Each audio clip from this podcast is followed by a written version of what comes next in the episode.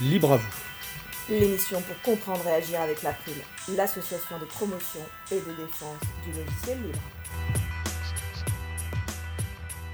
Bonjour à toutes, euh, bonjour à tous. Eh bien, donc, euh, nous sommes très heureux, euh, très contents d'être de retour donc sur Cause Commune après une petite pause. Donc, c'est l'émission Libre à vous, l'émission pour comprendre et agir avec l'April, l'association de promotion et de défense du logiciel libre. Alors la radio dispose d'un web chat, donc vous pouvez utiliser votre navigateur web, vous rendre sur causecommune.fm et cliquer sur le, bouton chat et vous pourrez ainsi être en direct avec nous sur le web chat de la radio. Donc soyez les bienvenus pour cette nouvelle édition de Libre à vous. Je suis Frédéric Couchet, le délégué général de l'April. Donc mon collègue Étienne Gonu est avec moi également. Bonjour Étienne. Et je présenterai tout à l'heure les deux invités du jour avec nous en studio. Donc je vous rappelle le site web de l'April, april.org. Vous pouvez déjà y retrouver une page consacrée à cette émission avec un certain nombre de références que nous citerons au cours de l'émission. Après l'émission, nous mettrons à jour la page, effectivement, évidemment, si nous euh, mettons à jour, enfin, si nous citons d'autres références. Donc, vous allez sur le site april.org. Alors, déjà, on va commencer par une annonce. Pour les personnes qui écoutaient l'émission en 2018, vous vous rappelez sans doute que nous étions en mensuel. Eh bien, nous avons décidé de passer à partir de cette première euh, émission de janvier en hebdomadaire. Donc, nous allons nous retrouver euh, chaque semaine. du le mardi de 15h30 à 17h, donc pour évoquer des sujets autour du logiciel libre. Alors je vous souhaite une excellente écoute pour cette première émission de l'année. On va passer au programme de l'émission. nous allons commencer par une intervention téléphonique de Marie-Odile Morandi qui s'occupe des transcriptions à l'April. Elle va débuter une chronique qui s'appelle Les transcriptions qui redonnent le goût de la lecture.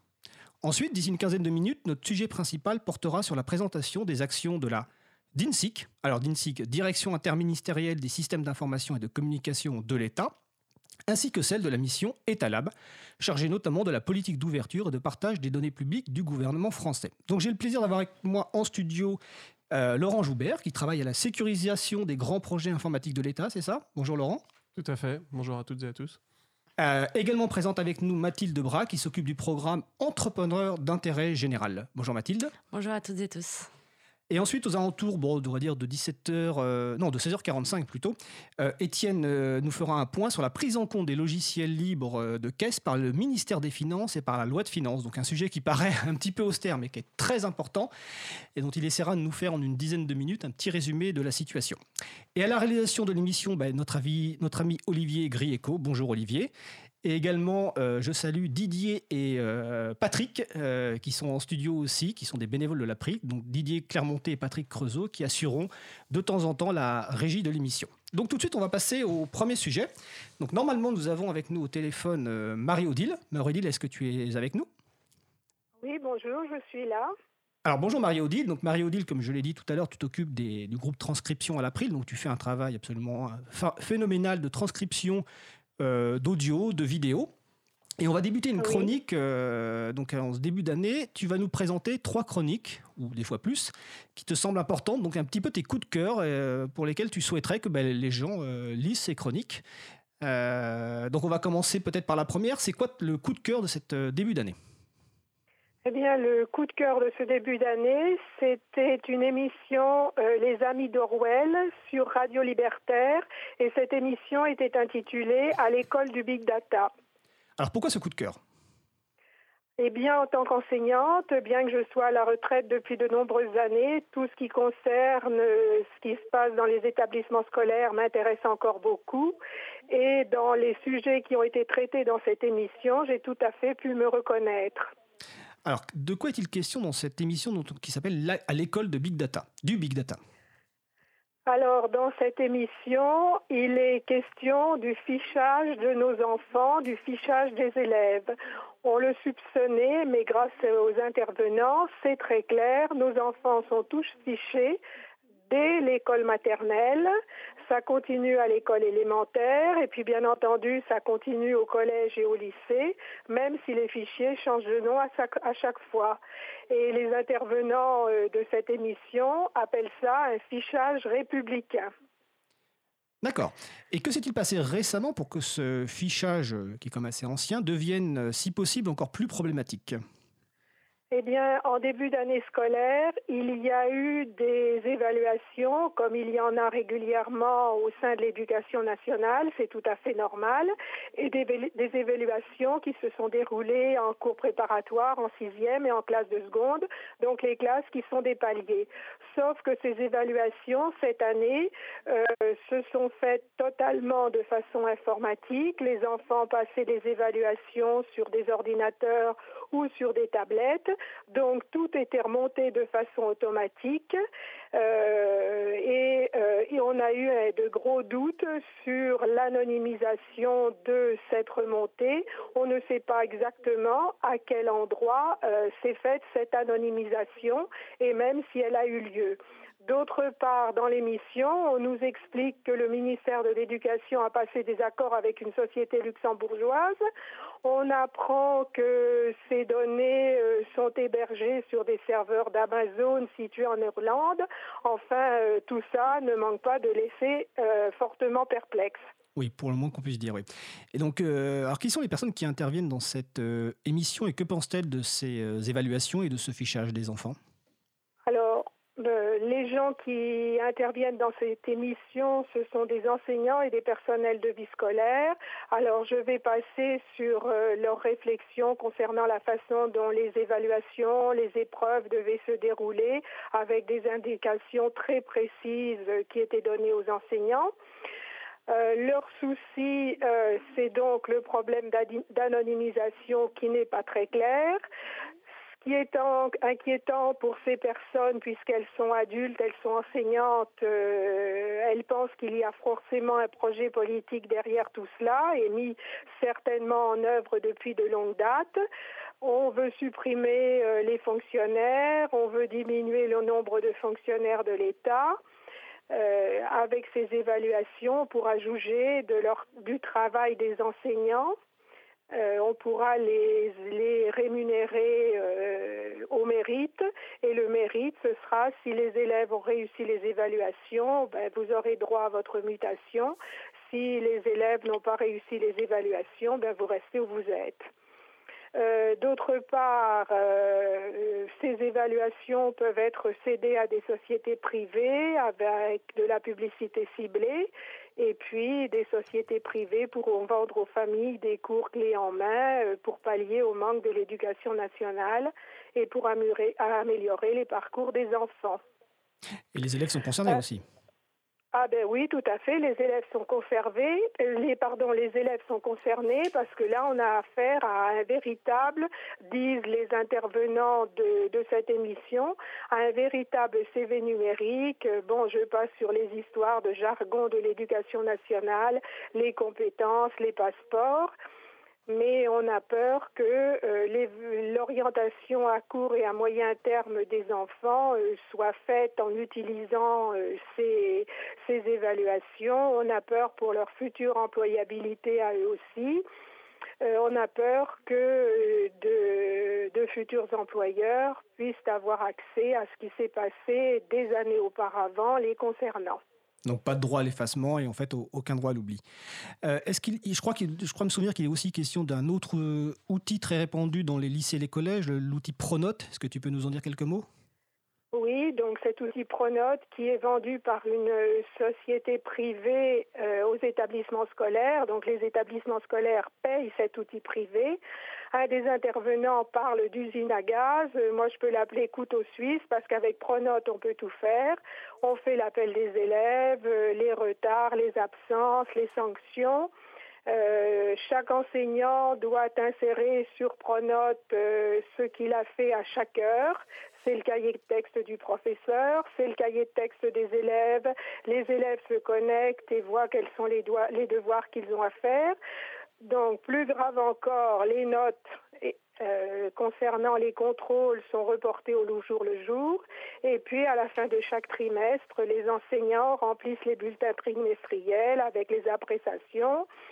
Euh, le prof principal remplit une appréciation générale et puis la direction euh, de l'établissement peut aussi mettre une appréciation. Bien entendu, toute la communauté scolaire a accès à Pronote et même un inspecteur qui annonce sa venue, euh, on lui fournira un code.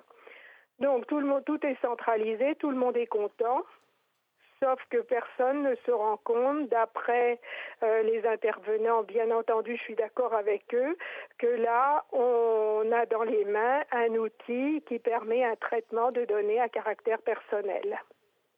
Alors, est-ce que Avec un côté apprenti sorcier, comme l'a dit une des intervenantes de l'émission. D'accord. Est-ce que les parents sont avertis et qu'en est-il de leurs droits? Ben, les parents devraient avoir les droits qui sont conférés par la loi informatique et liberté, sauf que euh, d'après l'émission, euh, les parents ne sont guère avertis de ce qui se passe, ou ils sont avertis après coup, et bien entendu, euh, après, quand tout est, tout est déjà enregistré, tous les fichiers sont remplis, il est difficile de s'opposer, de faire rectifier. Et puis, euh, dans l'émission, on nous présente euh, le, cas d'une famille et le cas personnel d'une des intervenantes pour son enfant. Et ces gens nous expliquent que c'est euh, tout à fait le parcours du combattant pour faire effacer les données concernant leurs enfants de ces fichiers. D'accord. Est-ce que tu veux rajouter quelques mots de conclusion sur cette émission, peut-être en tant qu'enseignante ou ancienne enseignante? Ah oui, alors là, euh, quand on écoute cette émission, on est parfaitement époustouflé. Effectivement, quand on nous a mis euh, cet outil dans les mains, tout le monde était content. Euh, on pouvait faire du travail administratif ennuyeux de chez soi à l'heure qu'on voulait. Et on ne se rendait pas compte qu'effectivement, on avait entre les mains euh, un outil euh, pour lequel eh bien, la, vie, euh, la vie scolaire, la vie numérique, la vie scolaire des enfants est parfaitement enregistrée. D'accord. Et on se rend compte qu'actuellement, autrefois, quand c'était des documents papier, il était interdit de les sortir euh, de l'établissement scolaire et même de la salle des professeurs.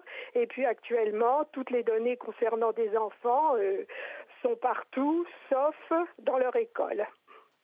Donc c'est un, une émission. Euh, je conseille de réécouter l'émission euh, je conseille euh, de lire la transcription si les gens n'ont pas le temps d'écouter l'émission, mais c'est une émission qui oblige chacun d'entre nous à réfléchir, parce que chacun d'entre nous, de près ou de loin, euh, nous avons des enfants autour de nous. Et on est bien loin de la confiance, de l'école de la confiance qui est vantée par le ministre de l'Éducation actuel. Protégeons nos mineurs. D'accord, merci Marie-Odile. Donc euh, l'émission c'est Les Amis d'Orwell sur Radio Libertaire. Euh, c'est à l'école du Big Data et sur la page consacrée à l'émission de l'April sur april.org, vous trouvez un lien vers la transcription. Alors ça c'était ton coup de cœur, donc tu as évidemment bien détaillé euh, pourquoi il fallait lire cette transcription ou écouter l'émission.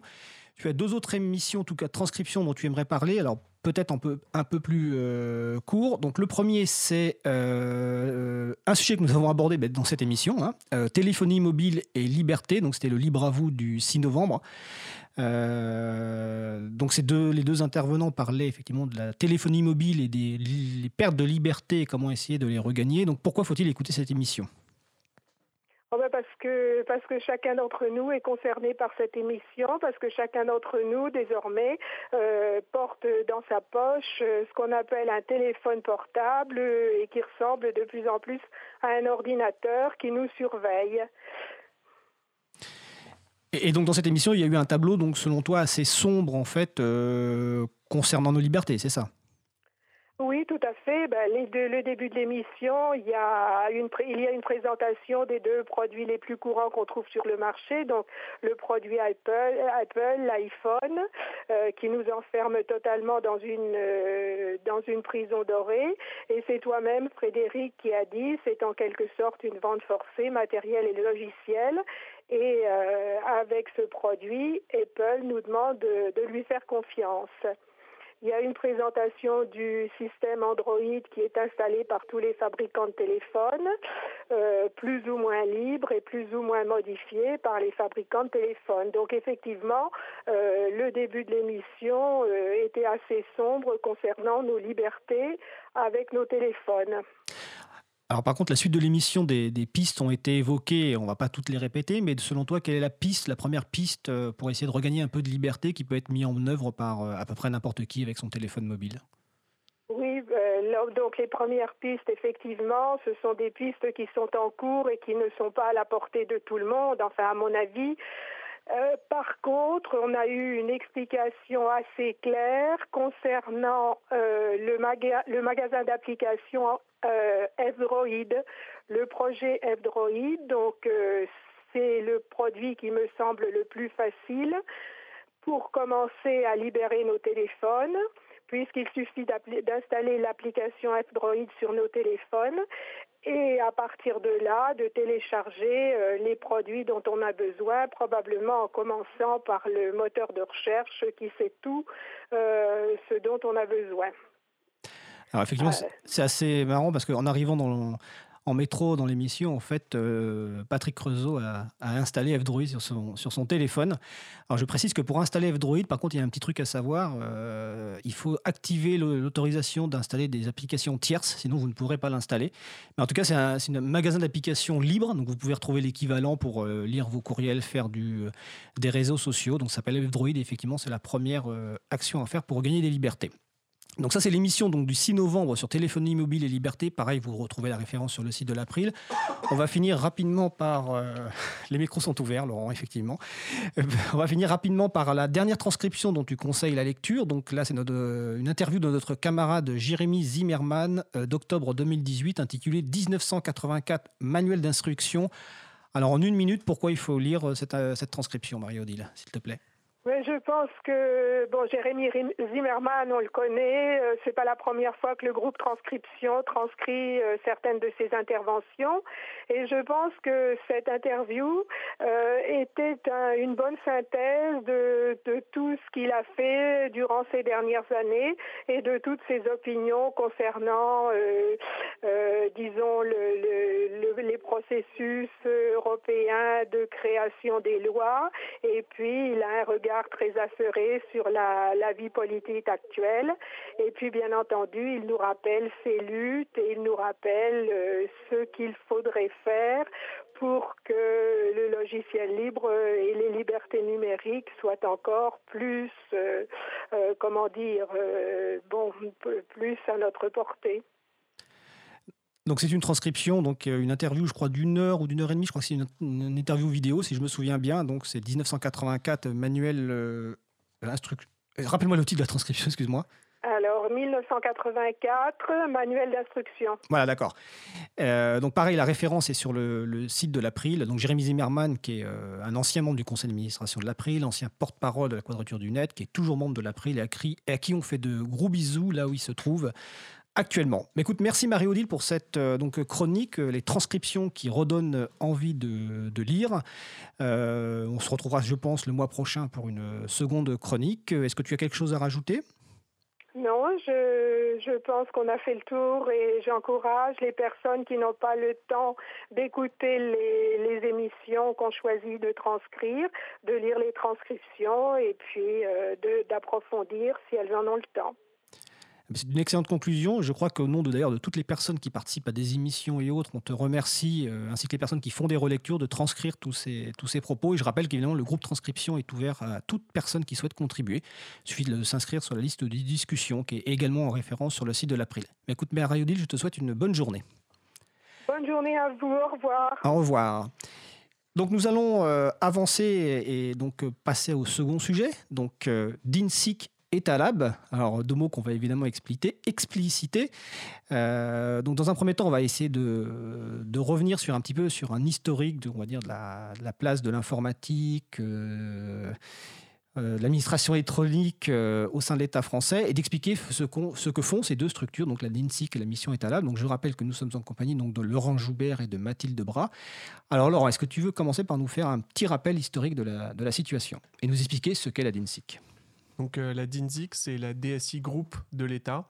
Euh, ça veut dire que donc la direction des systèmes d'information, euh, plutôt une direction des systèmes d'information stratégique et qui anime les différentes directions des systèmes d'information des ministères. Donc on s'occupe de l'administration centrale, et en plus d'interagir avec les ministères sur tous les systèmes d'information, on est aussi en lien avec toutes les autres agences interministérielles euh, comme euh, l'Agence nationale de sécurité des systèmes d'information, la direction du budget, la direction des achats de l'État, euh, ou également la DGAFP, qui est en fait la DRH de l'État, la direction des ressources humaines, donc pour, pour tous les aspects numériques et informatiques. D'accord. Et est-ce que c'est la première structure qui existe sur ce sujet? Donc la direction, la DINSIC a été créée en 2011. Euh, elle, est, elle, est donc assez récente. Euh, et elle est passée par euh, différentes étapes. en 2014, il y a eu la création du SI unique de l'État. Donc ça, c'est une étape importante. Parce que du, SI unique, du système d'information unique. Du système d'information unique de l'État. Parce que jusque-là, on avait des systèmes d'information ministériels. à partir de 2014, donc, il y a cette création du système d'information unique de l'État qui a été rattaché sous l'autorité du Premier ministre. Et puis en 2015, on a rajouté un N à DIZIC, donc, euh, qui est devenu DINZIC pour numérique. Et euh, le N a été aussi le rattachement d'Etalab et de euh, l'incubateur de start-up d'État, qui s'appelle beta.gouv.fr. Donc depuis, nous sommes cette entité et nous nous occupons non plus que des systèmes d'information, mais aussi du numérique globalement pour les administrations centrales. D'accord. Donc, avant de passer la, la, parole à Mathilde, justement pour la partie mission Etalab, je voudrais rappeler quand même qu'il y a un historique assez fort en fait des, agences de l'État autour, on va dire, de l'informatique, etc. Parce que la première agence qui avait été créée, alors euh, il y a eu des évolutions aujourd'hui, et c'est intéressant de le voir, c'est en 98. C'est la mission interministérielle de soutien technique pour le développement des technologies de l'information et de la communication dans l'administration. Donc c'est la MTIC pour ceux qui, les personnes qui s'en souviennent. À l'époque, je crois me souvenir que son directeur était Jean-Pierre Darderol. Et ensuite, il y a un certain nombre de structures qui se sont succédées. Donc il y a eu l'agence pour le développement de l'administration électronique, il y a eu la direction générale de la modernisation de l'État. Il y a eu l'ATICA. L'ATICA, j'avoue, j'ai un trou de mémoire sur ce que ça veut dire. Donc, au c'est c'est pas récent, c'est une suite logique.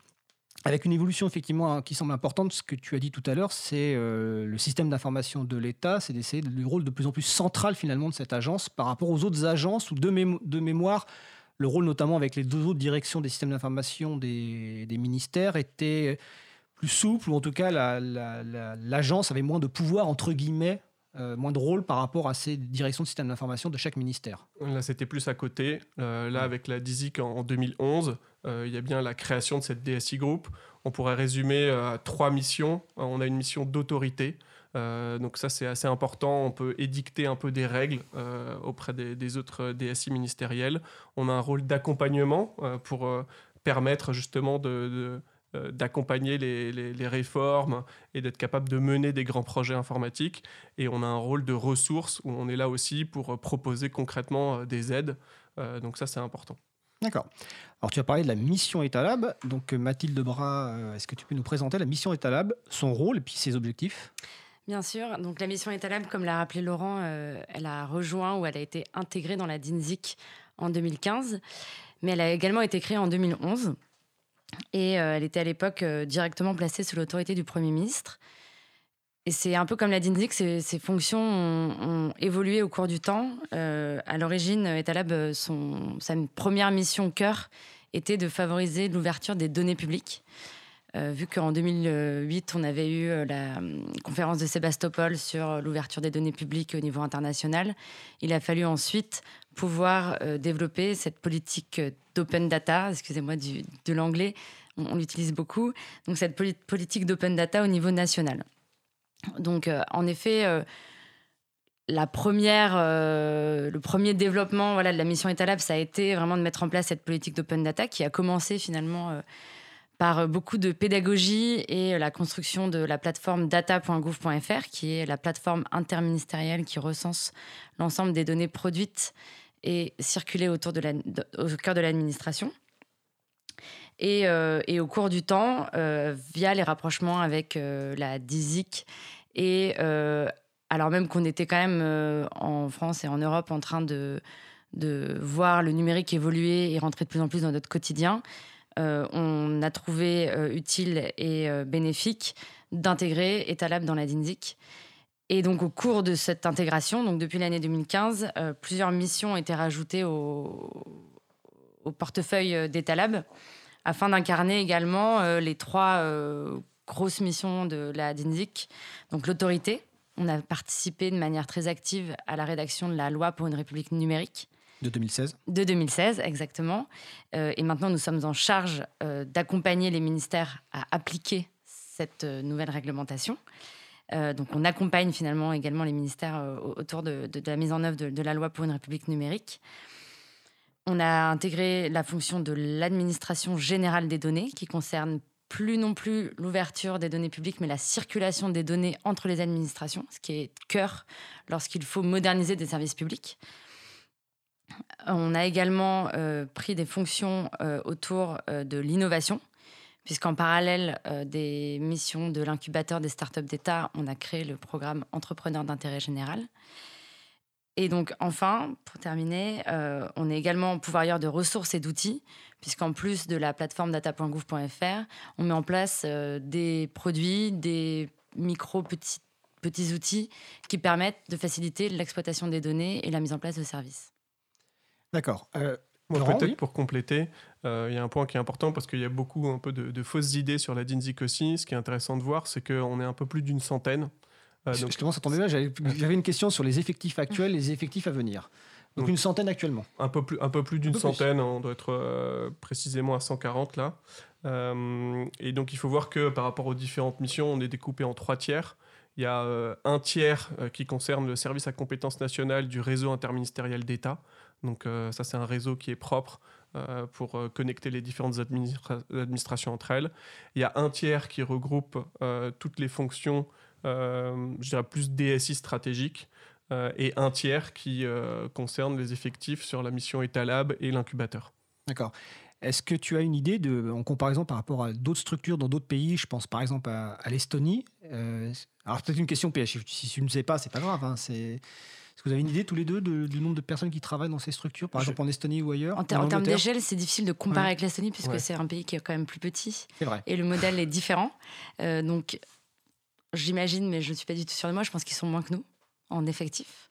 En fait, on, va, on, a, des, on a fait des, mesures comme ça avec, euh, avec euh, d'autres pays. Typiquement, si on se compare aux anglo-saxons, euh, avec la partie GDS en Angleterre. C'est quoi GDS Government Digital Services. C'est aussi l'équivalent de la DINSIC au niveau des, du Premier ministre. D'accord.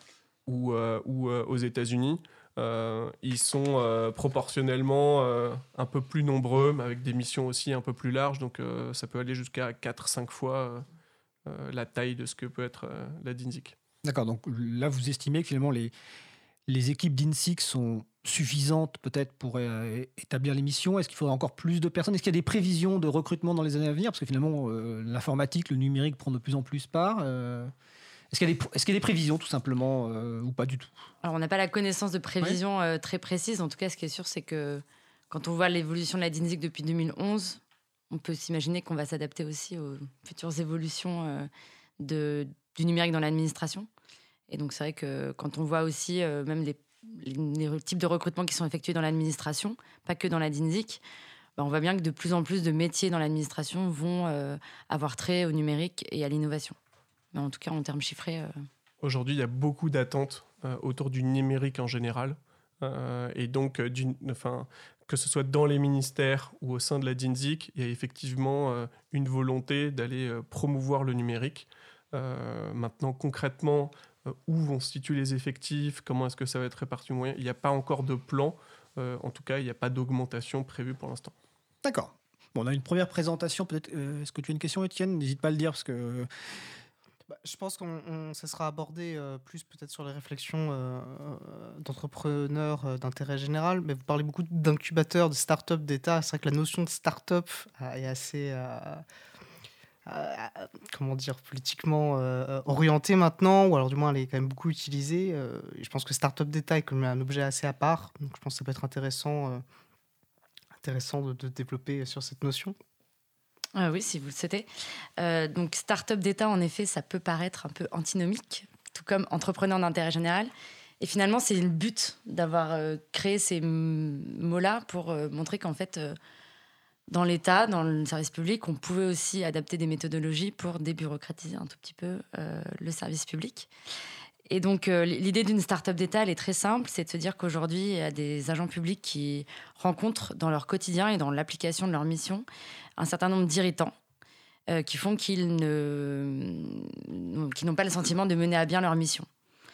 Donc, euh, par exemple, une, start-up d'État qui est assez emblématique, qui s'appelle mez.gouv.fr, ça vient du ministère des Affaires sociales, qui fait le constat que le taux de non-recours aux aides sociales est très élevé et donc, il faut trouver un moyen de faire parvenir à ceux qui le nécessitent les bonnes informations sur les démarches à effectuer pour recevoir ces aides.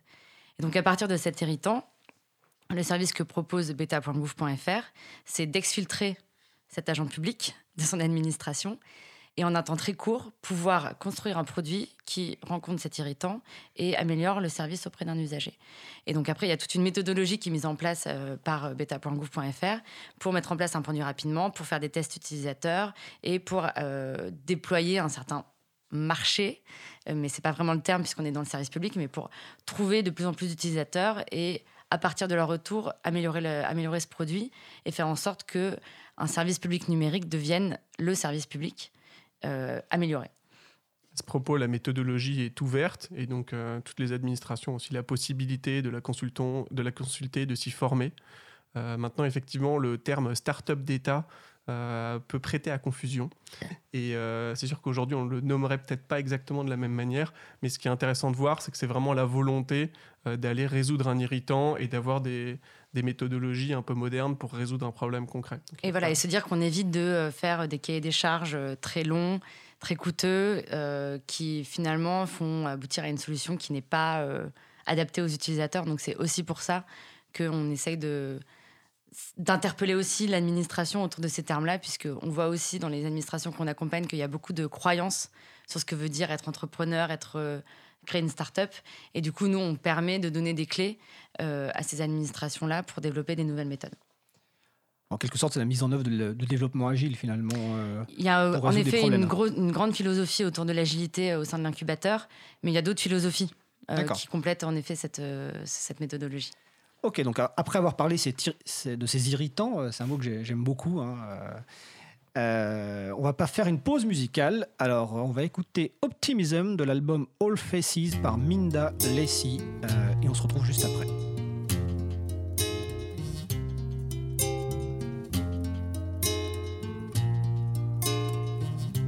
Cause commune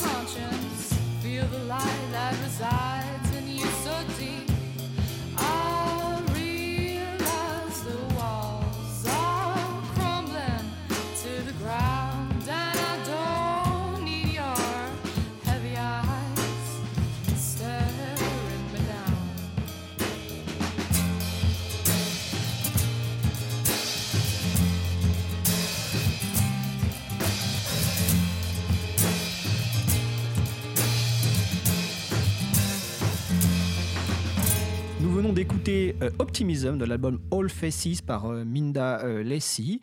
Donc c'est une musique qui est disponible en licence CC by SA et vous retrouvez la référence évidemment sur l'April. Donc vous écoutez l'émission Libre à vous sur Radio Cause Commune, donc 93.1 en Ile-de-France et partout ailleurs sur le site causecommune.fm.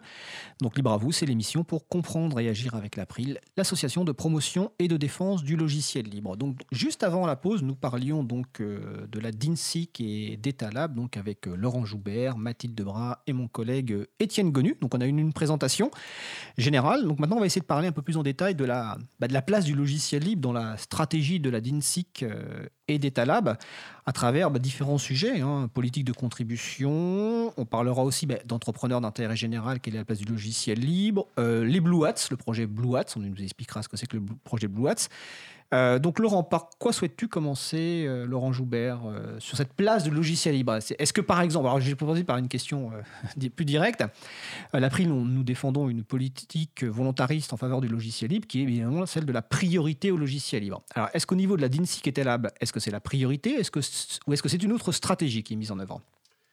Alors, pour répondre directement à cette question, aujourd'hui, notamment dans la loi République numérique de 2016, il y a effectivement un encouragement au logiciel libre et au standard ouvert euh, qui est proposé. Euh, il y a eu beaucoup de débats justement sur la position. Ce qui est intéressant de retenir, c'est que côté d'INZIC, on met vraiment en avant la valeur d'usage. Et on ne souhaite pas être dogmatique sur cette partie-là. Ce qui compte avant tout, c'est la valeur d'usage pour le citoyen, pour l'usager, et être sûr que ça réponde aux différents besoins. Donc là, en fonction des différents sujets, on peut être amené euh, à prendre euh, différents, différents choix. Donc, euh, ce qui est intéressant, on ne veut pas être dogmatique, mais ce qui est intéressant, c'est qu'on souhaite quand même que le libre soit systématiquement évalué, en tout cas. Pourquoi? Parce que d'une manière générale, le libre a quand même beaucoup de caractéristiques intrinsèques qui collent bien au service public. Oui, c'est ce que j'allais dire. Tu, tu, me parles de valeur d'usage, etc. Mais j'aurais tendance à te dire que le logiciel libre, c'est ce qui cadre vraiment avec les valeurs d'usage pour les personnes.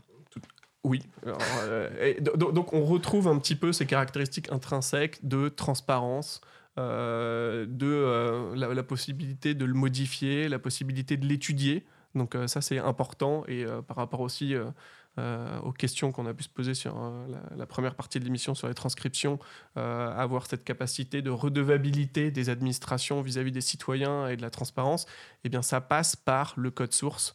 Euh, et donc c'est vrai que euh, cette capacité-là est importante. Et puis si on, remonte un petit peu même en théorie sur, euh, bah, je dirais, les, les, principes d'un service public, ne serait-ce qu'en termes de, continuité, eh bien, le logiciel libre, il apporte des garanties. on n'est pas lié à un éditeur particulier aussi. Donc, ne serait-ce que pour garantir un service public numérique, s'appuyer sur un logiciel libre, ça permet une certaine indépendance, une certaine pérennité. Euh, qui sont autant d'attraits et d'atouts pour délivrer un service public. Donc voilà, on est sur euh, une approche non dogmatique, on encourage le logiciel libre et les standards ouverts.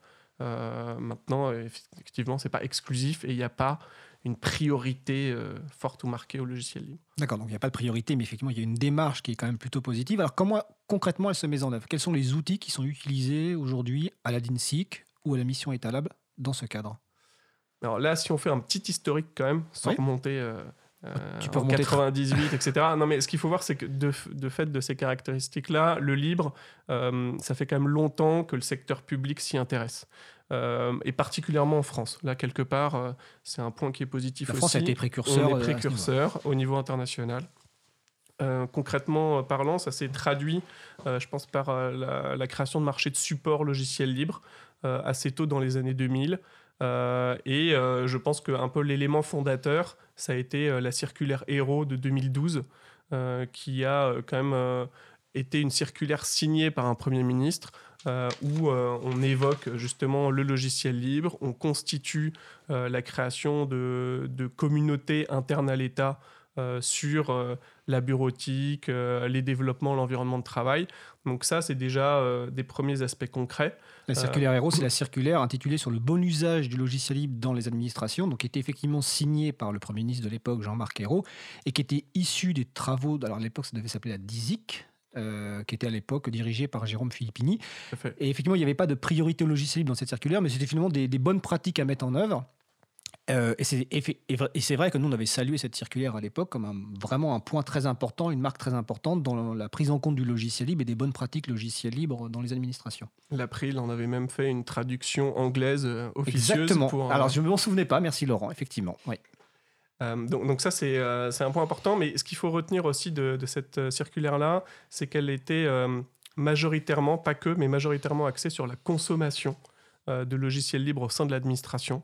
Donc euh, on était vraiment dans une logique d'utilisation de logiciels libres pour euh, rendre les services publics. Peut-être que ce qui est intéressant de noter, c'est qu'aujourd'hui, on est en train d'opérer un changement culturel et on essaye de plus en plus d'aller vers une logique de contribution. D'accord. Donc ça, c'est la politique de contribution au logiciel libre. Effectivement, c'est dans, l'informatique, effectivement, on peut consommer de l'informatique, mais on peut aussi produire de l'informatique. Alors c'est vrai qu'historiquement, euh, dans l'administration, de nombreux logiciels sont produits aussi par les prestataires, donc je pense qu'on en parlera. Donc aujourd'hui, il y a une politique de contribution formelle faveur du logiciel libre qui est mise en place donc par la DINSIC avec un document euh, dont la première version, si je me souviens même et tu me corrigeras, ça date de l'an dernier, 2018. Euh, oui, tout à fait. D'accord. Et donc cette politique de contribution, en quelques mots, alors je précise qu'on en, on reconsacrera une seconde émission à ce sujet-là donc plus en détail, notamment avec Bastien Guéry, qui est référent logiciel libre au sein de la mission Etalab, euh, courant février, je pense. Mais en quelques mots, euh, qu'est-ce que c'est que cette politique de contribution? Quels sont ses objectifs? Alors, Les objectifs, c'est vraiment, euh, peut-être avant d'aller sur les objectifs de cette politique en tant que telle, les objectifs du logiciel libre pour nous, c'est aussi de gagner en maîtrise de notre système d'information. Donc euh, ça, c'est quand même un, point important. Euh, aussi, en termes d'efficience, euh, sur tout ce qui est mutualisation de code, donc être capable d'aller plus en mutualisation des différents projets et, bénéficier des réutilisabilités du, logiciel libre. Je pense qu'il il y a aussi un objectif en termes de recrutement ou de ressources humaines, parce que quelque part, le logiciel libre, c'est aussi un moyen de valoriser euh, et les compétences des développeurs internes et donc euh, de montrer en fait euh, la valeur que peut avoir un agent à travailler sur ce type de logiciel. Donc on a, on a beaucoup, de, on a beaucoup de, de cibles qui sont identifiées sur cette partie logiciel libre et dont une qui est un peu la quintessence du tout, mais qui est quand même favoriser la démocratie, être capable, enfin on va reprendre le code ESLO, mais être capable par ces logiciels euh, en reprenant des exemples comme euh, euh, APB, tout ce qui est admission post-bac, ah. où on a vu en fait que de plus en plus le, code pouvait influer sur des décisions qui concernent la vie des gens. Donc ça, c'est aussi le, sens de l'intérêt général. Code, ISLO pour, Code ISLO, pour rappeler, c'est le titre d'un livre de Laurence euh, Lessig. C'est un des livres préférés d'Étienne Gonu, donc tu lui, tu lui, fais plaisir. Euh, donc oui, et alors euh, ça c'est parti d'INSIC. On va, on va revenir évidemment sur la d'INSIC. Alors côté étalable, tout à l'heure, Mathilde, tu as parlé du programme d'entrepreneurs d'intérêt général. Alors est-ce que tu peux nous décrire ce que ce que c'est, quels sont les objectifs et quelle est la place évidemment du logiciel libre dans ce programme? Est-ce qu'il est, petit, grand Absolument. Donc, le programme euh, Entrepreneur d'intérêt général, c'est un programme qu'on a créé il y a maintenant deux ans. Et euh, l'objectif, c'est euh, de pouvoir attirer des personnes qui savent coder, qui savent faire du design, qui savent analyser des données, les exploiter et les restituer au sein de l'administration afin bah, d'améliorer son fonctionnement. Donc, on est, on est sur un programme d'attractivité de ressources humaines parce qu'aujourd'hui, euh, un des plus grands problèmes de l'administration, c'est quand il s'agit euh, de recruter des personnes qui pourraient avoir vocation à travailler dans le privé. Il est très difficile de les attirer avec euh, des fiches de poste et des salaires. Et donc, le programme Entrepreneur d'intérêt général essaye de répondre un peu à cette problématique. L'idée, c'est qu'on sélectionne au sein de plusieurs ministères des projets qui ont trait à l'exploitation des données, à l'amélioration de services et que ensuite on recrute tous les ans une promotion de 30 entrepreneurs qui ne pensaient peut-être pas un jour travailler dans le service public et consacrent 10 mois pour résoudre des défis au sein des ministères dont les projets ont été sélectionnés. Et en fait, un des, une des valeurs du programme, c'est l'ouverture. Donc ça a beaucoup de sens, l'ouverture à des nouveaux talents, mais l'ouverture des codes sources. Et donc, en fait, l'obligation des ministères qui font partie de ce programme, c'est que toutes les ressources qui sont produites sont en logiciel libre. Donc c'est une obligation Donc du programme d'entrepreneur d'intérêt général. Exactement. D'accord. Et donc ça en fait euh, une force euh, assez, assez importante, euh, puisque euh, depuis la création du programme, on a un dépôt, euh, en l'occurrence sur GitHub, euh, mais à culpa, euh, où euh, on, a l'ensemble des codes qui sont développés par les entrepreneurs d'intérêt général, et qui d'ailleurs sont assez efficaces et assez puissants, puisque d'une promotion d'entrepreneurs d'intérêt général à l'autre, des, scripts et des librairies qui sont créés par les entrepreneurs d'intérêt général sont réutilisés. Donc on crée aussi des potentiels de mutualiser des outils. Euh, typiquement, euh, quand on parle d'analyse de données, de data science, euh, aujourd'hui on a besoin d'avoir des méthodes pour faire des graphes qui font des relations entre les données. On a besoin d'avoir des méthodologies pour pseudonymiser des données ou pour indexer des données. Aujourd'hui, ce qui est produit par ces entrepreneurs d'intérêt général peut servir d'un usage à l'autre dans l'administration. Et donc, pourquoi je- je raconte ça? C'est parce que ces, exemples-là démontrent aussi euh, la force, on va dire, même financière du logiciel libre dans l'administration. C'est qu'on peut éviter de construire deux fois les mêmes outils euh, lorsque euh, il y en a un qui a été créé euh, en très peu de temps par, euh, par une personne qui était volontaire euh, pour euh, rejoindre le service public. Donc voilà, donc en résumé, euh, dans le programme Entrepreneur d'intérêt général, le logiciel libre, ça fait partie d'un pilier.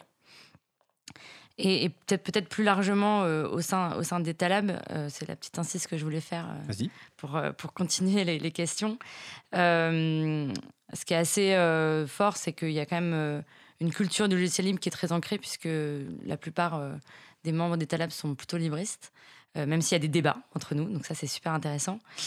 Et depuis la, la loi pour une république numérique, Laurent l'a rappelé, euh, l'ouverture des codes sources fait partie des obligations au titre de, cette loi.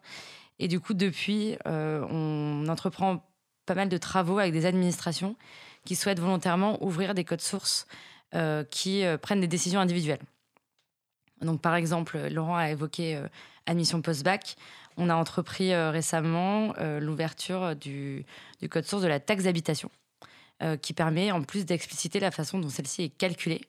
Donc, vous allez me dire qu'elle va bientôt être supprimée, elle va pas être totalement supprimée. Et, euh, par ailleurs, ça permet aussi de, comprendre en fait les tenants, les aboutissants du, calcul de, cette taxe. Alors, c'est excellent parce que ça, me- fait venir plein de questions. Donc, je vais toutes les envoyer à la fois et ça, ça va vous concerner tous les deux. Alors, déjà, sur application de post-bac, effectivement, c'est. On va rappeler qu'on a des progrès aujourd'hui parce que tu le dis, donc, euh, tu as cité une plateforme d'hébergement de code. Donc, aujourd'hui, l'État met directement en ligne euh, sur une plateforme d'hébergement de code son code. En 2016, je rappelle que la première version de la PB, application de post-bac, avait été envoyée de version imprimée. Donc deux ans plus tard, il y a quelques progrès. Donc j'ai- plusieurs questions. Alors euh, euh, une question qui est en lien bah, avec les contrats. Tout à l'heure, tu, tu, viens de dire que donc les entrepreneurs d'intérêt général. Alors entendons-nous bien dans le terme entrepreneur, c'est un terme neutre hein, qui intègre toutes les personnes, quel que soit leur genre. Euh, c'est des CD, donc c'est 10 mois, c'est des CDD. Donc j'ai plusieurs questions. Est-ce que ces personnes ont vocation après à rester dans l'administration? Une autre question, c'est pourquoi faire le choix de recruter euh, des gens compétents en CDD très courts plutôt que sur des contrats euh, pérennes? Parce que finalement, les besoins en informatique au niveau de l'État ne vont pas diminuer, mais au contraire vont augmenter. Euh, tu as cité donc euh, GitHub, qui est une plateforme euh, d'hébergement de code qui appartient aujourd'hui à, Microsoft. Est-ce que dans les projets de l'État, donc c'est une question aussi peut-être pour Laurent, est-ce qu'on va avoir un code.gouv.fr, c'est-à-dire une plateforme pour que l'État héberge ses propres codes? Donc voilà, quelques questions pour vous deux qui me viennent à l'esprit après cette intervention. Je, peux, je commence par les deux premières questions. Donc, les entrepreneurs d'intérêt général, est-ce qu'ils ont vocation à rester dans l'administration? Alors, en fait, quand on a créé le programme, on ne s'était pas trop posé cette question-là, puisqu'on était vraiment en expérimentation également sur, euh, sur voilà, nouvelles manières de recruter. Il s'avère que la première promotion, euh, elle comptait un peu moins de 15 entrepreneurs. Et euh, sur ces 15 personnes, il y en a trois qui ont rejoint l'administration et plusieurs qui ont continué à, à interagir de près ou de loin avec l'administration en tant euh, que euh, freelance ou euh, au, sein d'associations. Donc il y a une certaine continuité. Cette année, la deuxième promotion s'est arrêtée il y a quelques semaines. Il y en a certains qui continuent. Et donc l'enjeu, c'est qu'on se rend compte aujourd'hui qu'il y a une vraie force de ce programme pour créer de nouveaux parcours au sein de l'administration. il faut encore l'outiller parce que, et ça fait le lien avec votre deuxième question, aujourd'hui on fait des contrats de 10 mois pour des raisons très simples, c'est que ça nous permet de recruter rapidement et et sans passer par euh, des contrôles budgétaires euh, que je n'expliquerai pas parce que c'est trop compliqué. Mais en tout cas, ça nous permet d'aller vite et, euh, de passer un peu outre les règles classiques. Donc, on est vraiment dans une, on va dire, dans une zone démilitarisée du recrutement dans l'État. Et c'est ce qui est aussi très, très, agréable parce que du coup, comme c'est présenté un peu comme un concours, on ne publie pas des fiches de poste incompréhensibles. On publie une mission un, objectif, un projet. Un objectif, un projet, avec, on présente l'équipe, euh, etc. Donc euh, on, accélère tout ça. Donc voilà, ça, ça dure dix mois pour ces raisons un petit peu de démilitarisation.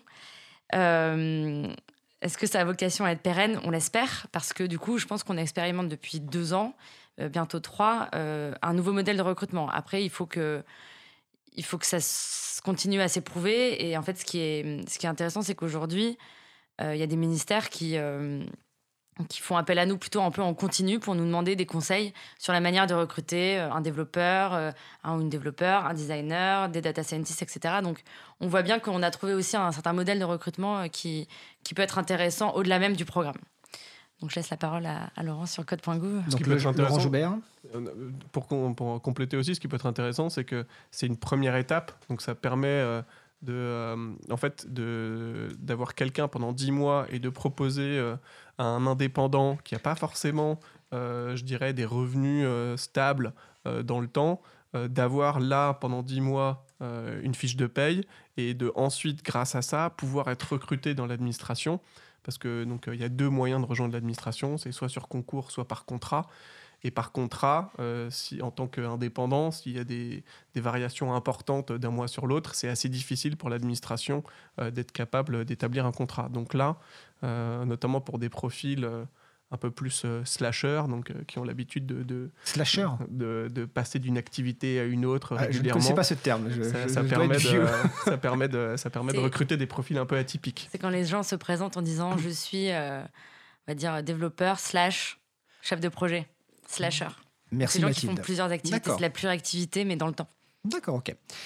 Et donc ma question sur... Euh, sur GitHub. Voilà, ou plutôt plus, pour être plus positif sur un futur code, parce qu'il y, y, a un data.gouv.fr, comme l'a dit Mathilde en introduction. Est-ce qu'il y aura bientôt un code.gouv.fr Et je complète ma question, est-ce qu'on a une idée aujourd'hui euh, de la volumétrie des projets qui sont euh, mis sur GitHub ou Framagit, parce que je crois que vous utilisez aussi Framagit, euh, par l'administration. Est-ce qu'on sait déjà combien il y en a en fait euh Oui, alors euh, il y, a un recensement qui est en cours. en fait, le, premier point peut-être, donc il y a cette politique de contribution qui est un document important parce que c'est un document officiel, c'est un document qui fait autorité sur une doctrine de publication et de contribution à des projets libres existants pour tous les informaticiens de l'État. Euh, donc euh, qu'ils soient agents euh, titulaires ou contractuels. Donc ça déjà c'est un point important et qui cadre aussi la capacité des prestataires, donc des, sociétés de services qui travaillent pour l'État et comment est-ce qu'elles peuvent contribuer à des logiciels libres. Donc ce document, il fait autorité. C'était important de le publier parce qu'il y avait beaucoup de, de verrous euh, peut-être psychologique ou autre, mais tant que euh, les choses ne sont pas explicitement autorisées dans l'administration, ça peut créer une certaine confusion, et donc euh, la politique de contribution y répond. Et d'ailleurs, si je me souviens bien, l'une des forces, enfin l'un des points très positifs de la circulaire Héros de 2012, c'est d'avoir donné une légitimité et une sorte de protection aux agents de l'État qui faisaient du logiciel libre, parce que tout d'un coup, c'était simplement, c'était, ça devenait un document signé par le Premier ministre de l'époque. Tout à fait. Donc là, un des objectifs de la politique de contribution, c'est aussi de valoriser et de reconnaître l'agent qui contribue. Euh, pour montrer qu'effectivement, euh, alors évidemment, tant que ça rentre dans le cadre euh, de ces missions, mais que c'est quelque chose d'intéressant et le fait de coder en mode ouvert, c'est quelque chose de positif, c'est quelque chose sur lequel les autres agents vont pouvoir capitaliser. Donc il y a toutes ces pratiques-là qui sont insérées. Il y, a deux parties importantes dans la politique de contribution, des principes un peu génériques et vraiment des modalités pratiques qui sont à mettre en œuvre pour pouvoir facilement euh, contribuer ou publier un nouveau code source en logiciel libre. Donc je euh, suppose qu'il y a des, euh, des conseils sur les licences à choisir ou en tout cas les, choses à vérifier. Si par exemple on contribue à un code qui est déjà sur une licence, je suppose qu'il y a les relations aussi avec les prestataires parce que évidemment aujourd'hui beaucoup de code dans l'administration est développé par les prestataires. Donc obtenir effectivement un transfert de droit pour la mise sous licence libre, des choses qui n'étaient peut-être pas pensées dès le départ dans les années avant. Alors là, euh, la vocation de cette politique de contribution est vraiment de s'adresser aux développeurs. Donc, euh, de l'administration. De, l'administration ou de la société de service qui travaille sur un projet de l'administration. Donc euh, c'est très pragmatique là-dessus. Elle nécessite un certain nombre de prérequis, comme euh, la gestion de clauses contractuelles pour vérifier qu'effectivement la possibilité de publier en logiciel libre est inclus dans le contrat. mais en tout cas, voilà, c'est un document qui officialise les bonnes pratiques sur la contribution d'un développeur. Euh, sur les licences. disponible à quel endroit? Le, document, il est, sur numérique.gouv.fr. D'accord, donc sur numérique.gouv.fr. Et si je ne me suis pas trompé, j'ai mis la référence sur la, page de, de l'April. Donc vous pouvez retrouver ce document qui doit faire une quinzaine de pages, si je me souviens bien, ou 20 pages. C'est un document web en plus. C'est un document web. J'ai une version PDF. Euh, donc en tout cas sur numérique.gouv.fr. Tout à fait. Et qu'il est, qu'il est possible d'ailleurs d'amender, de corriger. Si jamais il y a des coquilles, euh, vous pouvez contribuer. Et à l'époque, il y avait un appel à contribution de façon ouverte pour effectivement avant la rédaction finale. Tout à fait. Sur la partie licence, euh, il y a une certaine contrainte parce que d'un point de vue euh, autorité, il y a un décret qui autorise en fait pour la publication de nouveaux codes sources un certain nombre de licences. Là, l'objectif, c'était pas d'être dans une logique de prolifération de licences libres. Donc il y a deux familles de licences qui sont autorisées, les familles permissives et les licences avec obligation de réciprocité. on va pas aller dans le détail technique. De, ah, on rentrera dans ce détail technique lors d'une prochaine euh, émission avec notamment Bastien Guéry, référent euh, logiciel libre à, Etalab. Effectivement, c'est un décret qui fait suite à, la loi pour la République numérique et qui précise donc les types de licences autorisées et dans ces types de licences, le nom des licences qui ont été euh, listées. Donc, ça, c'est important. Il y a le volet autorité qui est hors politique de contribution. La politique de contribution donne quelques orientations sur le choix de la licence. Euh, si jamais, justement, il faut plutôt s'orienter vers une licence avec obligation de réciprocité ou plutôt sur une licence euh, permissive. Euh, sur la partie de, de l'entrepôt des codes sources, des forges, de l'emplacement où on peut collaborer, le point qui a été retenu, c'est que du moment qu'on est sur du logiciel libre, euh, ce qui est important, c'est d'être capable d'interagir avec d'autres développeurs. Donc, en fait, le mot d'ordre qu'on a retenu, avec euh, pas mal de discussions qui ont été menées notamment à l'international avec d'autres États aussi, parce que c'est une politique de contribution qui n'a pas été faite uniquement du côté franco-français, c'est de pouvoir en fait choisir n'importe quelle plateforme. L'idée c'est ça, où en fait on va trouver les contributeurs euh, qui peuvent venir sur le projet. Donc euh, GitHub est effectivement une des plateformes de référence sur le sujet, mais en fait, il n'y a pas de restrictions spécifiques. Euh, si vous voulez être sur la forge Framagit, OW2, GitLab, FSFE, que sais-je, en fait, ce qui est important, c'est on va mettre en avant les capacités sociales de trouver les contributeurs. Le code est ouvert, donc en termes de réversibilité, il y a quand même la possibilité de le reprendre, de travailler, de le passer sur une autre, euh, une autre instance. Et peut-être un partenariat qui est intéressant de souligner, euh, c'est euh, le partenariat qui a été fait avec Software Heritage, qui est en fait la bibliothèque d'Alexandrie des, des, codes sources et pour lesquels justement ils vont archiver les dépôts de codes publiés par l'administration et ça a vocation à être centralisé et euh, justement à donner un petit peu cette réversibilité pour garantir que on ne perdra jamais euh, les codes ou l'historique de ces codes parce que Software Heritage garde l'intégralité de l'historique aussi. Donc voilà, donc euh, GitHub, pas GitHub, chacun est libre de sa décision. Nous, on est plutôt sur une logique.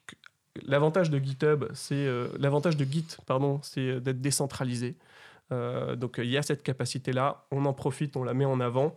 Euh, et on laisse euh, les chefs de projet choisir l'endroit euh, où ils se sentent le plus à l'aise. La seule contrainte qu'on pose, c'est d'être sur des comptes d'organisation. On ne veut pas être sur des comptes personnels qui ont vocation un petit peu à disparaître ou autre. Donc ça, c'est important de pouvoir mettre une certaine gouvernance sur la création de comptes d'organisation. D'accord. Merci pour la réponse. L'un des défis, donc, c'est la création d'une communauté de contributeurs, et je pense qu'on va en reparler après la pause musicale. Mais juste avant la pause, donc, je vais préciser que Software Heritage, c'est un projet notamment porté par l'INRIA et Roberto Di Cosmo. Et nous aurons Roberto Di Cosmo dans Libre à vous. Alors je ne sais pas quand pour le moment, mais en tout cas nous l'avons convié à venir pour effectivement présenter ce, projet absolument magnifique. Donc nous allons faire une pause musicale. Euh, avant de passer donc euh, de revenir sur le sujet, de parler notamment de la contribution, donc nous allons écouter la traversée de Max Livio avec euh, Icotuf by Skunky Skunky. Bon, je ne sais pas si j'arrive à le dire correctement, et on se retrouve en tout cas juste après ça.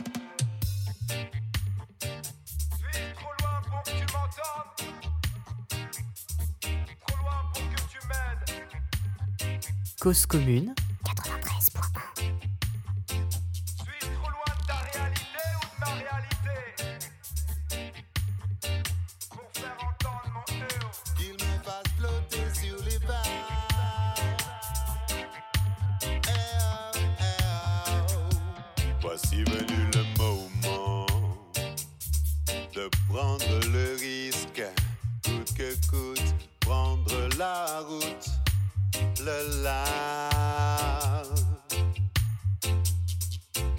j'ai fait le bilan. Y a plus le moindre doute, quoi qu'il advienne, c'est moi le capitaine de mon avis. C'est décidé, je prends le large. Je mène ma barque, la mer ma baraque, et si la mer est déchaînée, je sais que je saurai résister et je me mettrai dans la main du très haut. Qu'il me fasse noter sur les vagues, lui qui jamais ne divague. Chasser la peur de mes pensées, la peur d'affronter le fléau. Pour faire entendre mon eh oh, eh oh, eh oh. La peur au ventre, je scande. Je fuis l'irréparable. Ces bruits dès qu'ils nous bombardent. Au milieu de la ville, il ne reste que des amas de poussière, des ruines en cascade. La paix s'est fait la malle, la tension est palpable. Sans imaginer de scénario, j'ai embarqué sur ce radeau. Dans la nuit noire, j'aperçois vos Même la mer et sous mes pieds, je mettrai dans la main du Très-Haut. Qu'il me fasse flotter sur les vagues. Lui qui jamais ne divague. Chasser la peur de mes pensées, la peur d'affronter le fléau. Pour faire entendre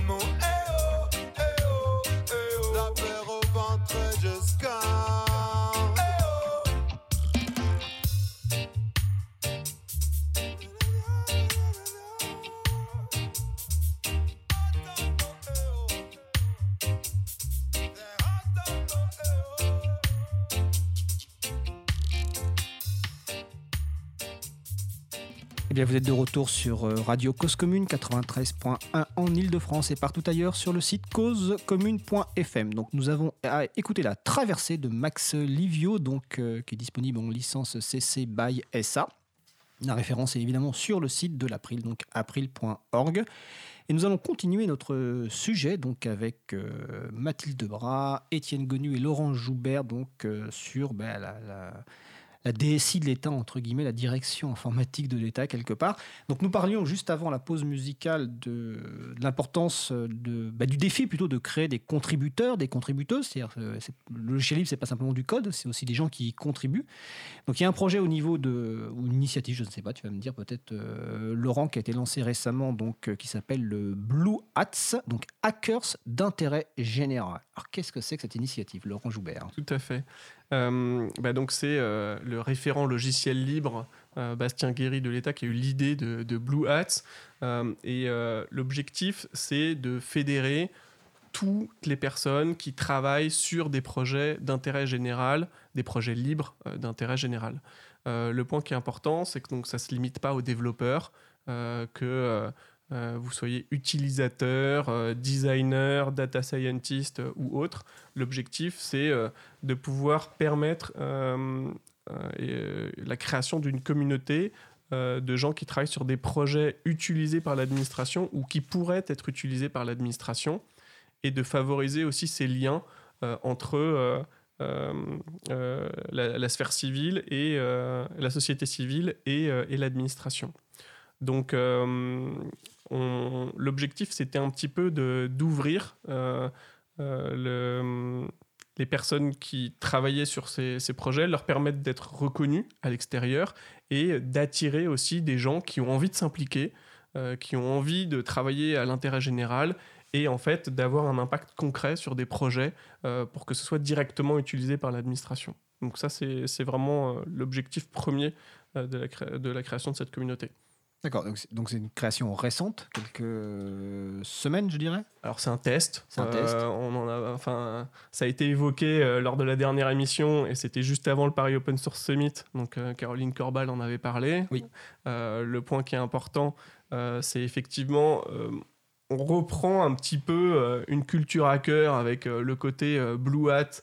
Donc l'objectif n'était pas de faire de l'anglais, mais donc les chapeaux bleus pour justement montrer que c'est quelque chose que tout le monde peut euh, s'accaparer autre. Mais donc il y a ce côté hacker, ça veut dire ce côté euh, je vais essayer de euh, modifier et d'utiliser les règles existantes pour obtenir un impact direct au sein de l'administration. ça a été, c'est en expérimentation. Hein. Aujourd'hui, on n'a pas la prétention d'en faire un mouvement ou quoi que ce soit. Mais si des gens peuvent venir avec n'importe quel chapeau bleu au sein d'un événement public pour dire, ben voilà, en fait, moi, je, je, suis mainteneur, euh, je suis euh, à l'origine d'un projet d'intérêt général et euh, je souhaite pouvoir en discuter avec d'autres. Ça me permet d'être identifié, ça me permet de, discuter avec d'autres. Et en fait, on se rend compte que ces gens-là ont tous une fibre un peu spéciale de vouloir travailler à l'intérêt général. Et donc, créer cette communauté peut être vraiment bénéfique pour l'administration et la forcer un petit peu à s'ouvrir et à, découvrir ce qui se passe en dehors, de, en dehors des, murs de l'administration centrale. D'accord. Alors le terme hacker, souvent, on, croit que c'est des personnes très techniques, alors qu'en fait, pas du tout. Donc euh, Mathilde Brun, est-ce que bah, ce programme, euh, enfin cette initiative Blue Hat, ce, programme entrepreneur d'intérêt général, c'est réservé justement aux gens, aux personnes ayant des compétences techniques fortes, ou au contraire, est-ce que tout le monde peut participer? Alors justement, je pense que le programme euh, à cœur d'intérêt général et entrepreneur d'intérêt général, c'est justement pouvoir se faire rencontrer des mondes différents. Donc euh, Laurent a dit euh, la société civile et l'administration. Et au sein de l'administration, c'est en effet des personnes qui ont des compétences techniques sur le numérique et d'autres qui ont des compétences techniques sur l'administration. Et pour donner quelques exemples, au sein du programme entrepreneur d'intérêt général, on a eu des, des, histoires assez incroyables où euh, des personnes qui avaient une spécialité de métier, donc en l'occurrence c'était les, archives, se sont initiées euh, aux méthodes agiles, euh, au développement numérique collaboratif, etc. Et donc on voit bien que ces espaces, donc hackers d'intérêt général, entrepreneurs d'intérêt général, sont des espaces de médiation pour aussi faire monter en compétence à la fois l'administration sur le numérique et euh, les, personnes plus compétentes euh, en informatique sur l'administration. Donc c'est assez, euh, assez intéressant. Il y a un autre exemple qui, qui personnellement, moi, me, me touche beaucoup, c'est des anciens entrepreneurs d'intérêt général qui sont en train de monter une association sur la transparence des médias et qui sont en train de mettre en place un, une communauté. Alors c'est pareil, c'est très expérimental, mais une communauté de personnes euh, qui veulent créer des outils open source euh, à disposition. Euh, voire libre. Pardon, libre, libre. libre à disposition des journalistes, de chercheurs, de citoyens pour décrypter, déchiffrer la façon dont les médias parlent de l'actualité, la façon dont l'actualité parle de la presse, etc. etc. Donc on voit bien que hum, ces espaces-là, c'est des espaces de confiance, c'est des espaces de médiation, et c'est des espaces d'apprentissage euh, qui paraissent quand même assez essentiels aujourd'hui pour euh, aussi déconstruire certaines croyances et adresser aussi euh, quelques, quelques irritants que peuvent rencontrer des personnes non geeks comme moi qui parfois commencent à s'énerver quand un logiciel libre n'est pas ergonomique. et donc ça permet aussi de faire entrer des designers dans tout ça, qui sont très importants pour, pour aider la prise en main de certains outils. Eh ben, excellent. Euh, tu parles de design, ça me fait penser qu'il y a une excellente émission que vous pouvez écouter sur Cause Commune, un podcast. Donc c'est l'émission euh, Pause Commune euh, avec Manuel Dorn. alors je me souviens pas. Alors corrige-moi Olivier. Alors c'est Geoffrey. Manuel, ah, c'est Geoffrey. Manuel c'est Corben. Excuse-moi, c'est le frère. Bon, alors je le refais. Donc c'est avec Geoffrey Dorn. Ouais, et c'est l'épisode 14 de Pause Commune. Et donc c'est l'épisode 14 de Pause Commune. le Pause Commune, donc c'est tous les mardis de 12h à 14h. Et j'avais écouté l'émission. Geoffrey vraiment est excellent. Et il fait du design. Euh, bah, écoutez, merci euh, Mathilde et Laurent. Est-ce que vous avez quelque chose à ajouter pour cette première émission? Ou est-ce que ça vous paraît bien? Non, en tout cas, moi, merci de votre invitation. En tout cas, moi, ça me paraît très bien. En tout cas, je vous remercie de votre présence. Vous allez rester avec nous pour le sujet euh, suivant. Donc, donc, je rappelle, que nous avions avec nous Mathilde Debras et donc de la mission Etalab et Laurent Joubert de la de la DINSIC. Nous aurons prochainement, alors, je n'ai pas encore la date fixée, mais nous aurons donc le référent logiciel libre donc Bastien Guéry, dont il a été question euh, plusieurs fois. Et je vais juste finir par euh, effectivement, tout à l'heure, je ne sais pas si c'est Laurent ou Mathilde a expliqué qu'il y avait des libristes présents effectivement à la DINSIC et à la mission Etalab. Et c'est vrai que, bon, bah, on va pas le cacher, avec Laurent, on se connaît depuis de longues années, avec Bastien Guéret aussi. Et je pense que c'est un point très positif de ces évolutions, c'est d'avoir des gens qui viennent des communautés, donc qui connaissent les communautés du libre et qui travaillent effectivement euh, au, sein de, l'administration. Donc vraiment, c'est une évolution euh, positive. Alors, euh, nous allons aborder notre dernier sujet. Donc, Étienne Gonu a, a, un défi parce que nous allons aborder un sujet qui n'est quand même loin d'être simple, mais qui est très qui est très important. Euh, donc depuis le 1er janvier 2018, donc c'est évidemment tout récent, euh, toute personne utilisant un logiciel ou système de caisse doit détenir un document attestant de la conformité de son outil à la réglementation visant à lutter contre la fraude à la TVA. Un dispositif inscrit à l'article 286.3 bis du Code général des impôts et initialement issu de la loi de finances pour 2016 date à laquelle bah, l'April, l'association dont, nous faisons partie, s'est engagée pour la promotion et la défense des logiciels libres ayant des fonctions d'encaissement, dont le sujet logiciel libre de caisse et loi de finances. Donc, est-ce que tu peux nous faire un petit point de la situation sur ce sujet très important? Bah, tu as déjà très bien résumé, je pense, euh, ce qu'est ce dispositif. Euh, alors effectivement, on, s'est mobilisé sur ce sujet euh, dès qu'il a été voté, donc fin 2015 dans la loi de finances pour 2016. Comme tu dis, il est en vigueur depuis 2018, euh, mais depuis le 1er janvier 2019, c'est-à-dire depuis moins d'une semaine, euh, c'est la fin d'une période de tolérance administrative. C'est-à-dire que la première année, c'est souvent le cas. Hein, y a, euh, tant qu'on montre qu'on fait de son mieux pour s'adapter à, nouvelles aux dispositions, l'administration se montre tolérante. là maintenant, voilà, on va dire qu'elle prend ses, pleins effets. ce qui est intéressant, je trouve aussi par rapport à, à, la manière dont tu as commencé à introduire, c'est que ce dossier est très intéressant notamment parce qu'il est révélateur, euh, euh, on va dire, d'un rapport plus ouvert, plus confiant vers le logiciel libre. Alors on voit pas mal l'autorité publique ou même les législateurs, et là ça s'est retrouvé dans cette loi, ont un rapport à l'informatique qui reste assez ancré dans un paradigme d'une informatique pensée en silo, d'une informatique opaque et privatrice. Et bah, c'était un peu le point de départ. C'est là où on était très inquiet sur ce, sur ce, sur cette, sur ce dispositif réglementaire. Et on, ce, dossier euh, a été très marqué par euh, des rapports euh, et des échanges très ouverts, très constructifs avec l'administration. Et de ce point de vue-là, c'était un dossier très intéressant sur lequel travailler. Et en fait, d'une situation qui au départ, et je vais développer par la suite, mais qui était au départ très inquiétante pour les libertés informatiques, on en arrive aujourd'hui à une situation qui nous paraît très acceptable en fait pour le logiciel libre. Bien sûr, il y a des pistes d'amélioration, mais on n'est plus là dans la, voilà, la, phase de défense des libertés informatiques euh, face à, une véritable menace est passée. Et maintenant, voilà, on, est à, envisager des, pistes d'amélioration. Et donc, euh, bah, ça, c'est quelque chose de très positif. C'est agréable aussi d'avoir des, résultats positifs euh, et des échanges aussi constructifs avec l'administration. Donc, comme tu disais, le dispositif, euh, son but, c'est de lutter contre la fraude à la TVA avec des systèmes de caisse. En gros, certains logiciels euh, permettaient à l'époque en fait d'effacer des ventes et quand en gros l'administration fiscale venait contrôler, bah, elle pouvait pas euh, la vente lui était dissimulée et la personne pouvait en gros garder la part de la TVA pour elle-même. Donc voilà, c'est du marché noir. Euh, donc le but, comme tu l'as exprimé, pour lutter contre ça, c'est que les personnes, on n'est pas obligé d'utiliser un logiciel pour faire les encaissements, mais si jamais on l'utilise, bah, il faut avoir ce document qui dit effectivement que le logiciel utilisé euh, satisfait euh, les, conditions d'inaltérabilité, de sécurisation, de conservation et d'archivage des données. Euh, donc c'est en fait c'est la, tr- la transcription de principes comptables classiques. Euh, donc il y a deux possibilités, effectivement, soit euh, une autorité de certification, la plus connue sans doute, c'est l'AFNOR par exemple, valide la conformité du logiciel. Donc là, elle va valider une version d'un logiciel, ou alors c'est l'entreprise. euh, une entreprise, généralement pour le logiciel libre, ce sera un intégrateur, donc une entreprise qui va attester pour son client individuellement de la conformité du logiciel qu'elle va utiliser. C'est globalement quand même plutôt le mécanisme qui sera le, mieux adapté au logiciel libre. Euh, alors, comme je disais initialement, ce texte euh, était très inquiétant pour nous parce que, euh, tel qu'il était rédigé, il y avait une forme d'interdiction euh, de fait euh, de la liberté de modification. Et donc, en gros, il imposait un modèle pensé en boîte noire. Ce qui faisait qu'en fait, il interdisait à l'utilisateur. Il, il pouvait créer, tel qu'on pouvait le lire, une forme de responsabilité infinie pour l'éditeur. C'est-à-dire que si l'utilisateur fait une modification et qui transforme, le, enfin qui fait que le logiciel devient non conforme avec, euh, avec la loi, euh, qu'en est-il de la, euh, serait-il donc de la responsabilité de l'entreprise qui a fourni l'attestation? Donc ça, c'était vraiment notre inquiétude première.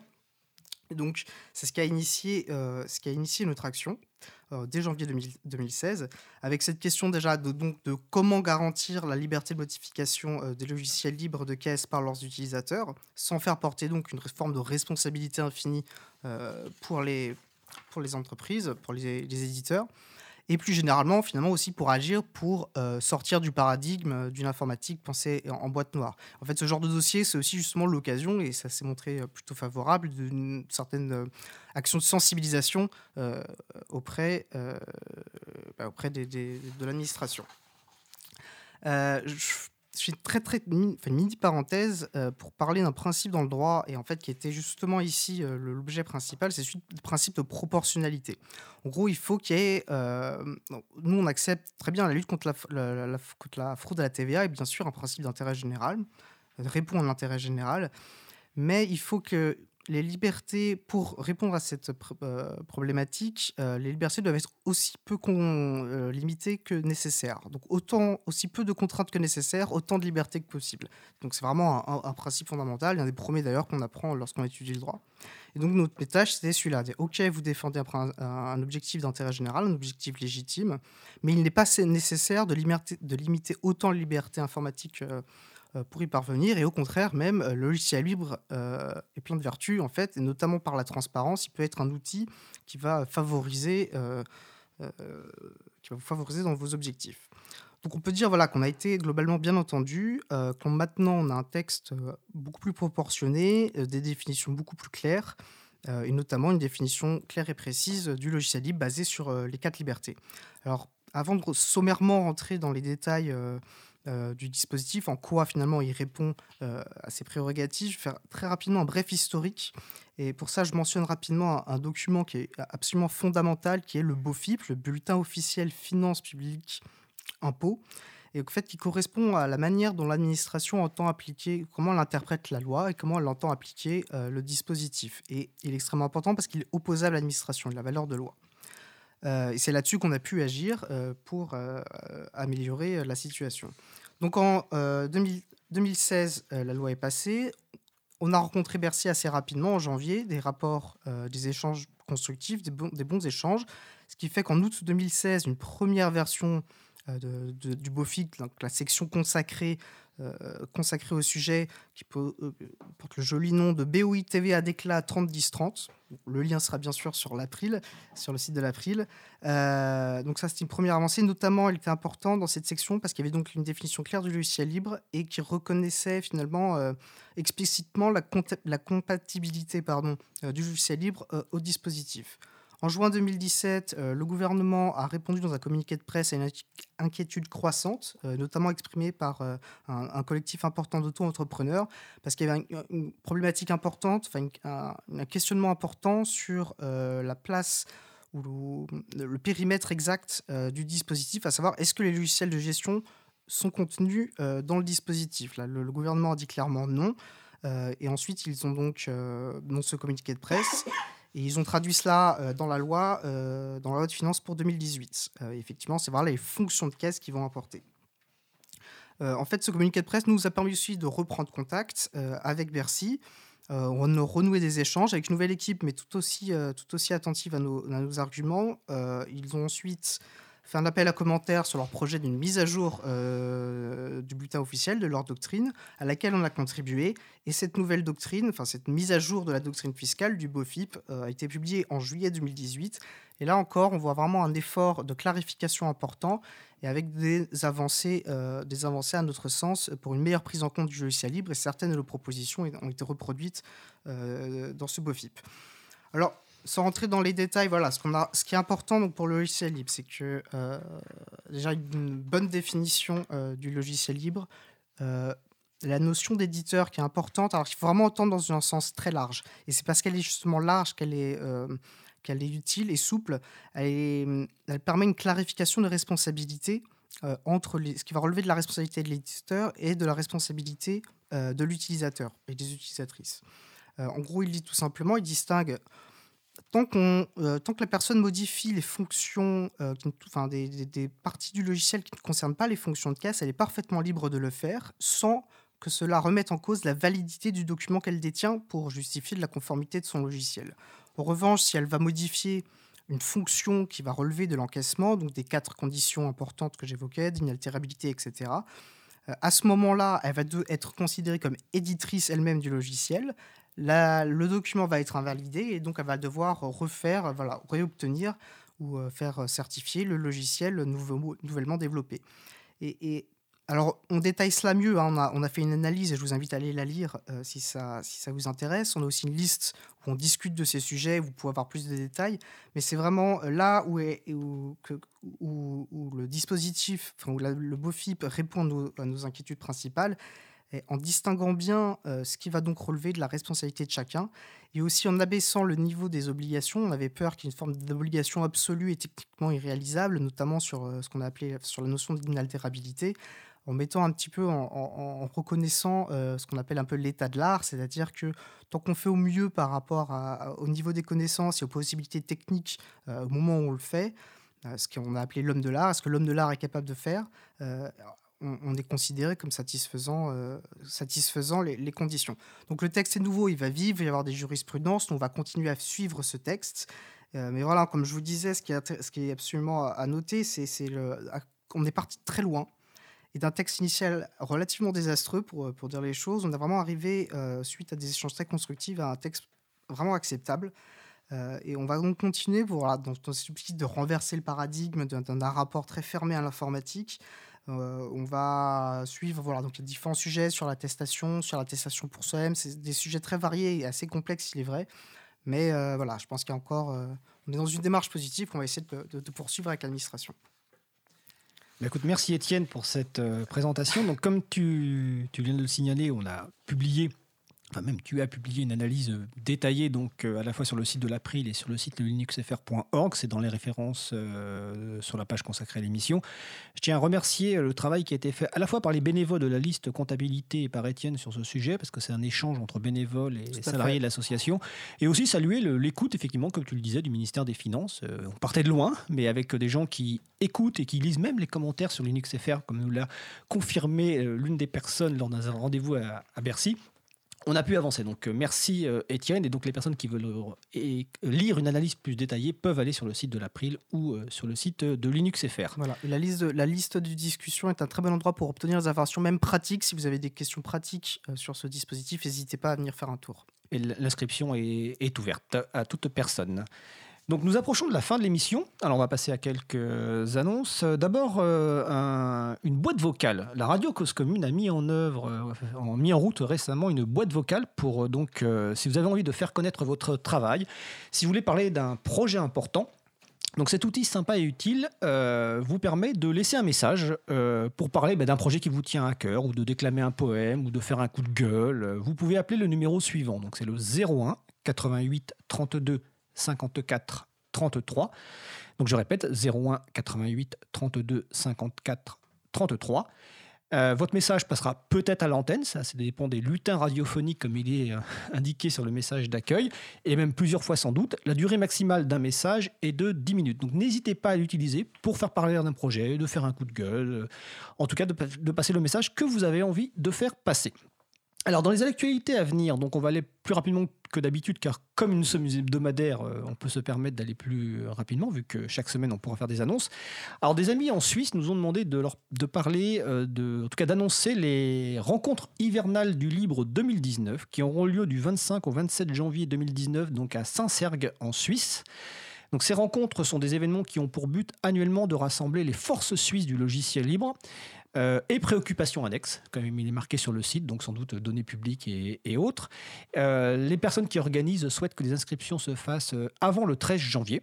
Donc n'hésitez pas à aller vous inscrire. Donc le site, c'est- alors je vais vous donner l'URL, c'est donc 2019.hivernal, H-I-V-E-R-N-A-L.es. Et si vous ne retenez pas le site, vous allez sur le site de l'agenda du libre et vous retrouvez cet événement, donc agendadulibre.org. Dans les autres événements, donc euh, jeudi soir à Paris à la FPH, donc à la soirée de contribution au libre, comme chaque jeudi. Euh, L'apéro April parisien a lieu vendredi euh, 15 janvier, donc euh, fin de semaine. euh, 11 janvier, effectivement. 11 janvier, bonne remarque, Étienne sera présent. Il y a un apéro à Montpellier le 17 janvier, April. hein. Un premier apéro à Marseille euh, le 18 janvier 2019.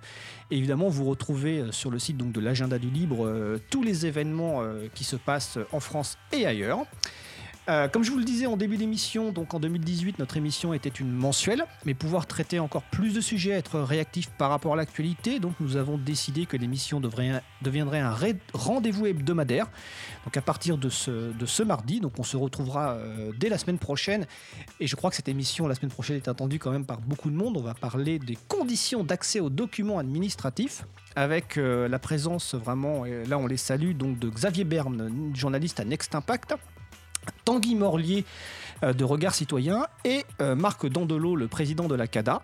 Alors, nous parlerons effectivement de la mise en œuvre d'accès à documents administratifs et nous parlerons notamment d'un avis récent de la CADA qui, euh, qui est en lien à la fois avec Next Impact, l'April et un des ministères qui a du mal sans doute à mettre en œuvre la priorité ou en tout cas les directives logicielles libres qui est le ministère de la Défense qui maintenant aujourd'hui s'appelle le ministère des Armées. Donc euh, je vous invite la semaine prochaine à écouter l'émission sur l'accès aux documents administratifs et ça concerne euh, tout le monde. Donc notre émission se termine. Euh, vous retrouvez sur notre site web donc april.org euh, toutes les références utiles et ainsi également que le site de la radio donc causecommune.fm. N'hésitez pas à nous faire des retours pour nous, indiquer ce qui vous a plu, d'éventuelles suggestions, des points d'amélioration. Donc nous vous souhaitons de passer une belle fin de journée. Euh, on se retrouve donc la semaine prochaine et d'ici là, portez-vous bien.